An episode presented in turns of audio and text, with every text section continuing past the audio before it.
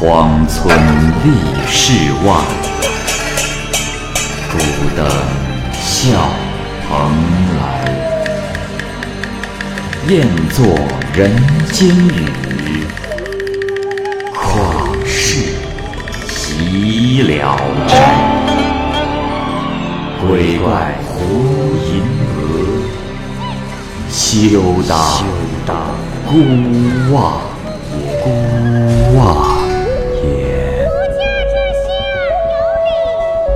白话《聊斋故事》，《聊斋故事》之遵化蜀狐。蚂蚁播讲。诸城人秋公为遵化道台，以前官署中有不少的狐狸，最后啊，在一座楼中，一群狐狸啊，居然大模大样的住在那儿了，把那里当成了自己的家。他们时常出来伤人，赶他们反而是越赶越多。所以在这里做官的人，只是设置祭品来祈祷他们不要危害。无人敢与之作对。秋公到任之后，听说了此事，大怒。狐狸呀，也怕秋公秉性刚烈，于是变成了一个老太婆，对秋公家里的人说：“请禀告大人，不要与我们为仇，容我们三天时间，带了儿女们离开。”秋公听了这话，也不作声。第二天，阅完兵，告诫士兵不要散去，命他们将军营中所有的大炮带来。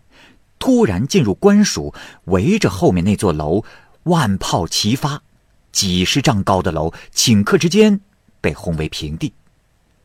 皮肉毛血像下雨一般的从天而落。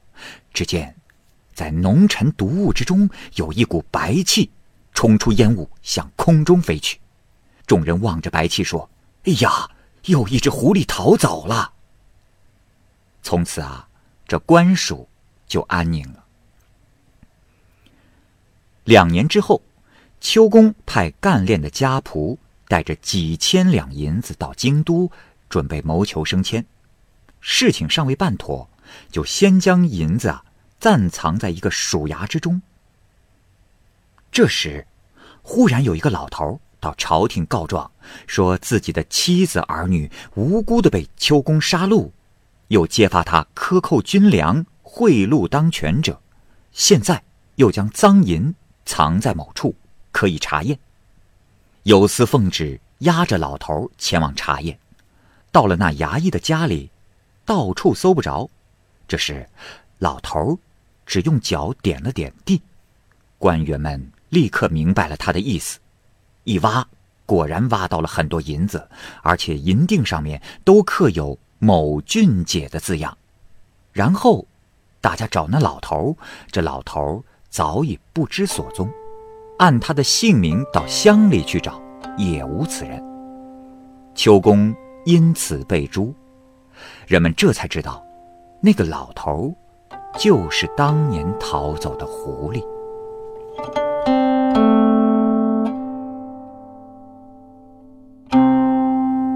汾州湖，汾州通判朱公住的官署中啊，经常有狐狸出没。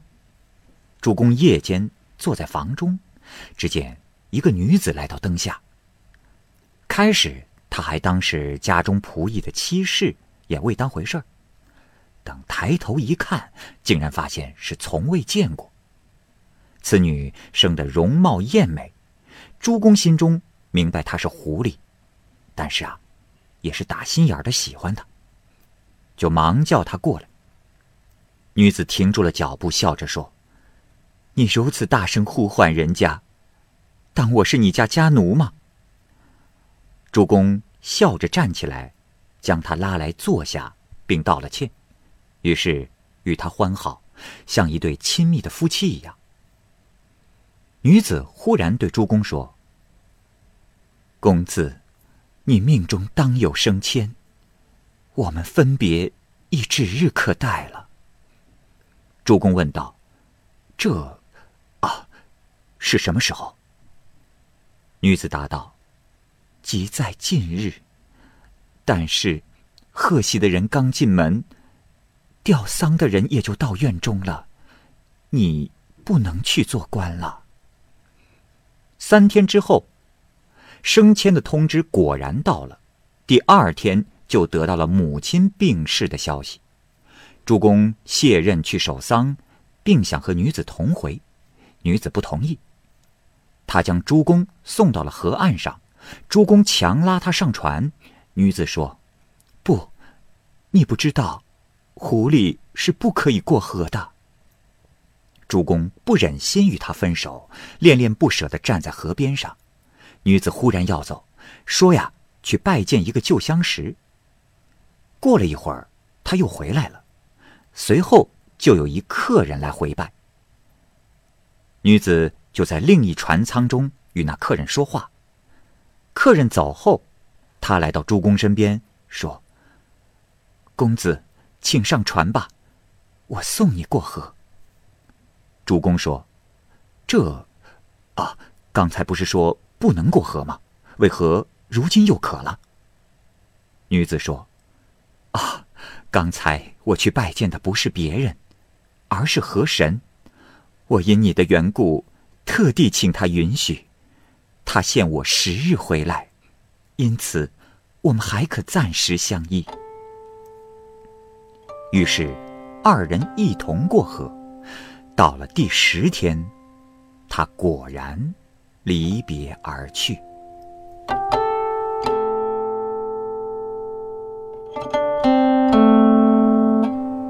吴令，吴县县令某公，后人啊已经忘了他的姓名。为人刚正耿直，在百姓心目中很有地位。吴县的风俗是最重视城隍神的，所以用木头制作成了偶像，身披锦衣，内藏机关，这动起来就跟活人一样。每逢城隍神寿诞之际，居民们就集敛钱财举行庙会，车辇在大街上游行，树立了许多旌旗，又杂有官员的仪仗，繁密的分布排列着，而且还有吹起的唢呐、敲起的大鼓，是热闹非凡，一路上是连续不断。这已经成了既定的风俗，每年都不松懈。这一天。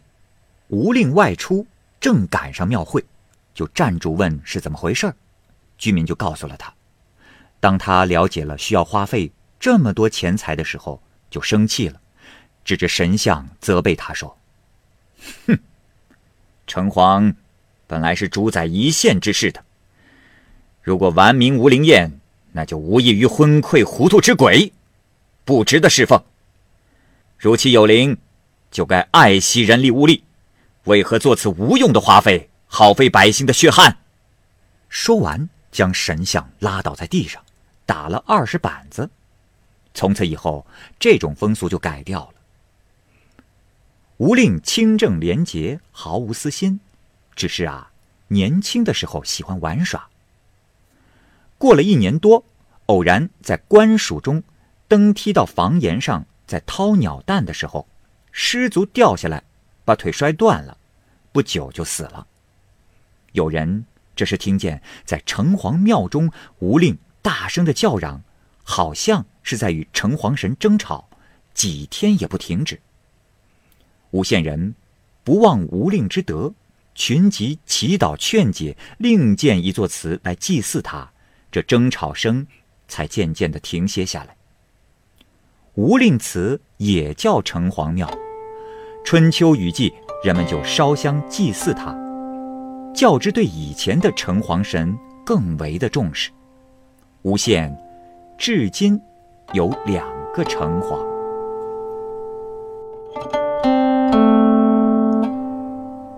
渭水湖，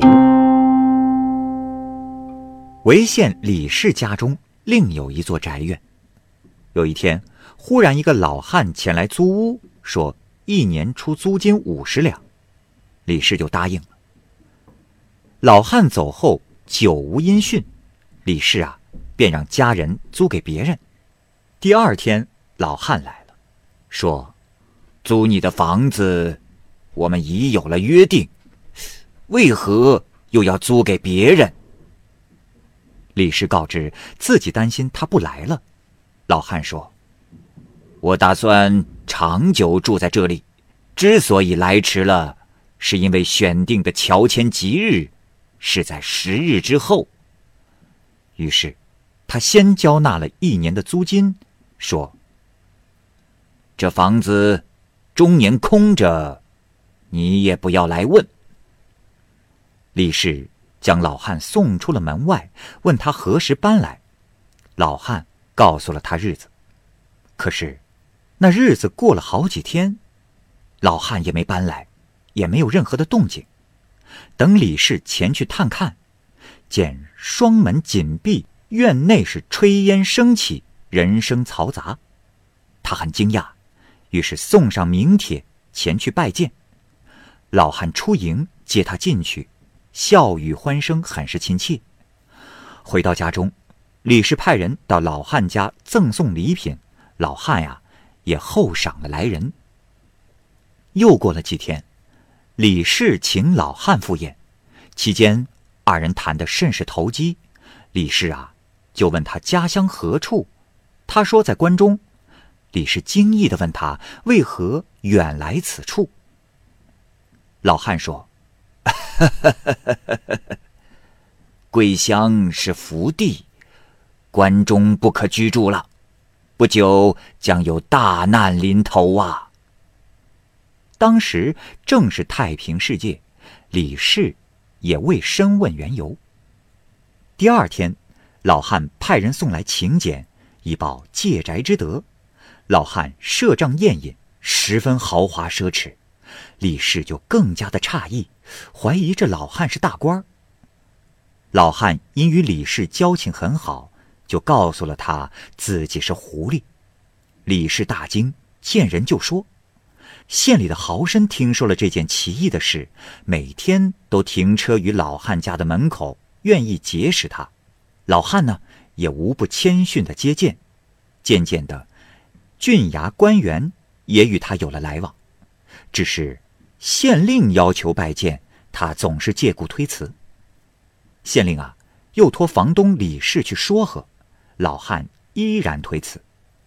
李氏就问他何故，老汉离开座位，走进他，低声耳语道：“嗨，你不知道，那县令生前是条驴，现在虽俨然成为百姓父母官，但仍是引锤就罪的。”贪财无耻之徒啊！呃，我虽异类，也羞于这样的人为伍。李氏于是找了个借口，告诉县令说：“狐狸怕他的神明，所以不敢见他。”县令信了这话，也就不再求见了。这件事儿发生在康熙十一年，不久，关中遭受兵祸。狐狸能预知未来，此话不假。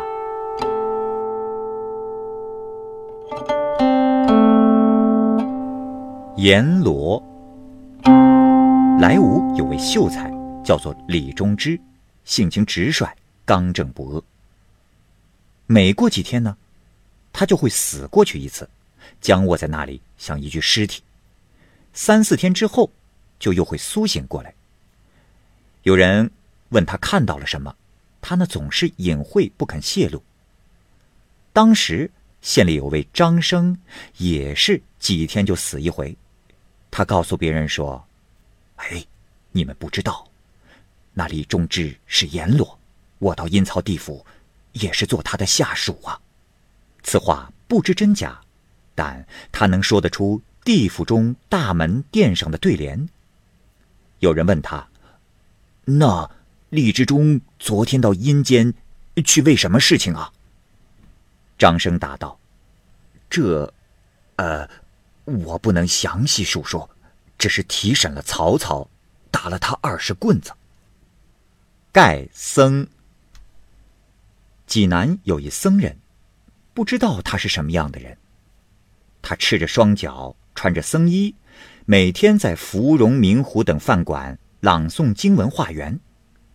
人们给他酒食、钱财、粟米，他呢是一概都不要。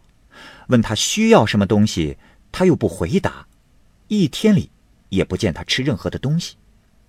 有人劝他说：“哎呀，大和尚，既然不吃荤腥，应该到山村僻巷中化斋，为何整天来往于山星喧闹之地呀？”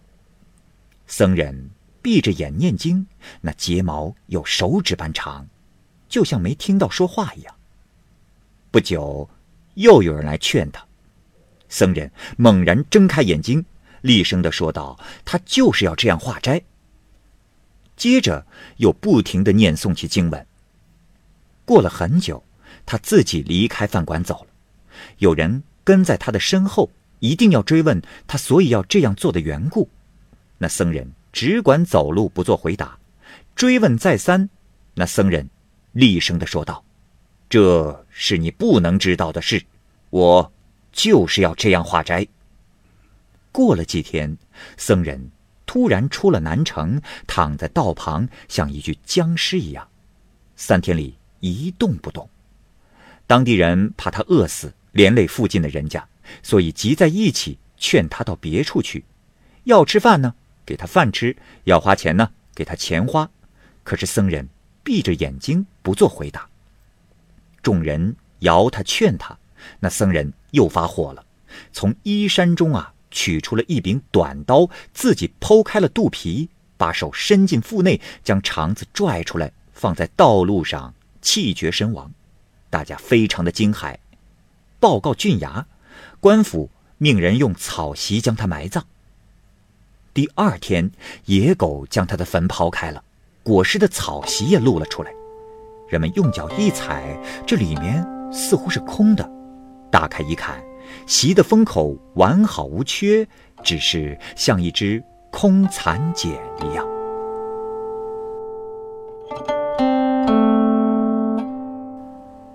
伏狐